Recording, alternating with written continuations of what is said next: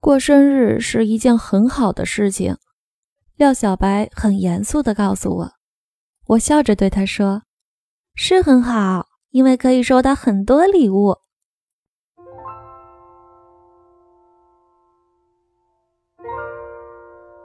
在我十几岁的世界里，廖小白是我最好的朋友。于是，在十六岁生日的时候，我请他来帮忙。在快乐的聚会之后，年轻的身体开始被偷偷品尝的酒精驯服。其实，我们只是喝了一点点含酒精的饮料，但一个个都已经头晕眼花了。我指着一大堆的礼物说：“小白，帮我扛回去。”于是。他就帮我扛回去了。我们关系太好了，住得太近，是邻居。谁让他还小我一岁，小一岁就低了一个年级，就是学弟。第二天我醒了，全然不记得所有的事情。然后我继续快乐的上学、下课。礼物太多，我需要慢慢拆开才能看完。是啊，此时的青春还早。年华足够挥霍，我急什么呢？而礼物总是到最后被遗弃。何娟买的胸针掉到了卫生间的水池里，蒋晴送的红木手链也日久发了霉。时光是无情的，任什么它都能带走，痕迹不留。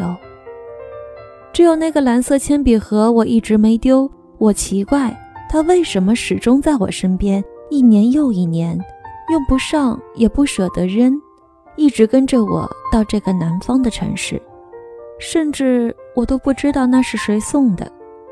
在一个太阳很好的春天的上午，想起这个问题的时候，我翻过来翻过去看那个蓝色的铅笔盒，终于在盒子里面的角落里，我发现了一连串的字母，小小的，写着 L X B X H S J K。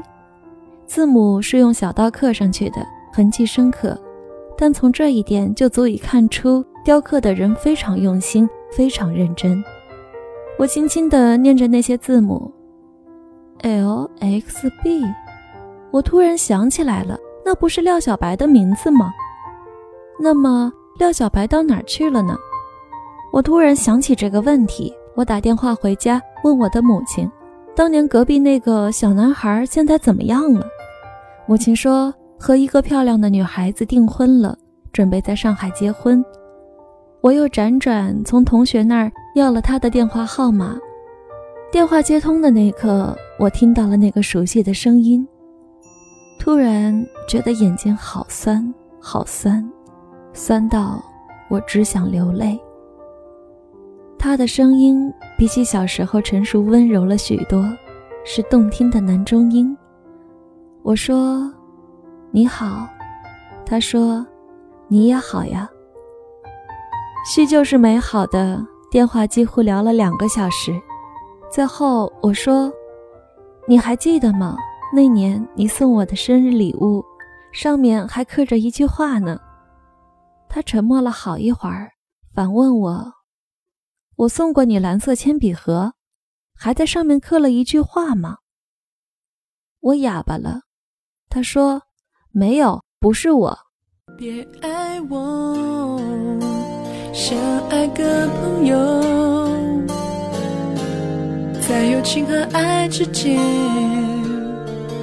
你可曾为我想过？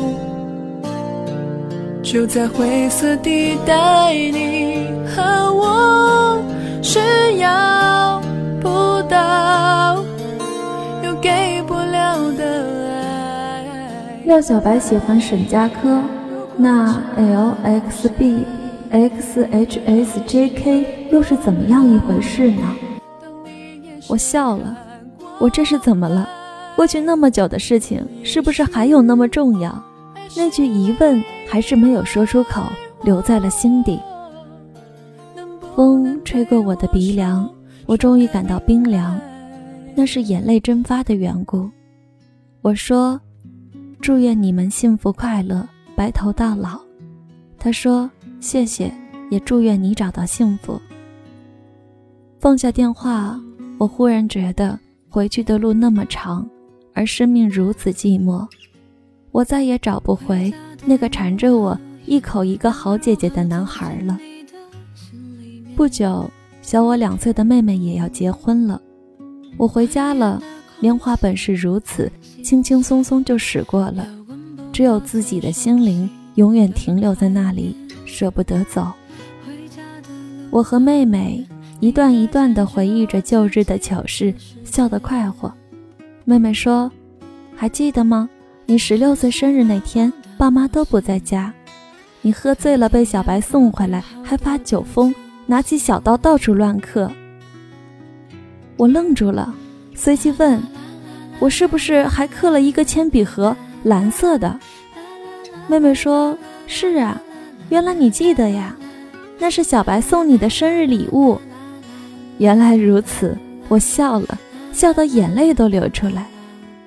是什么时候，我开始喜欢他如此之深，把那一点青涩的心情小心翼翼地藏着，连自己都骗过了。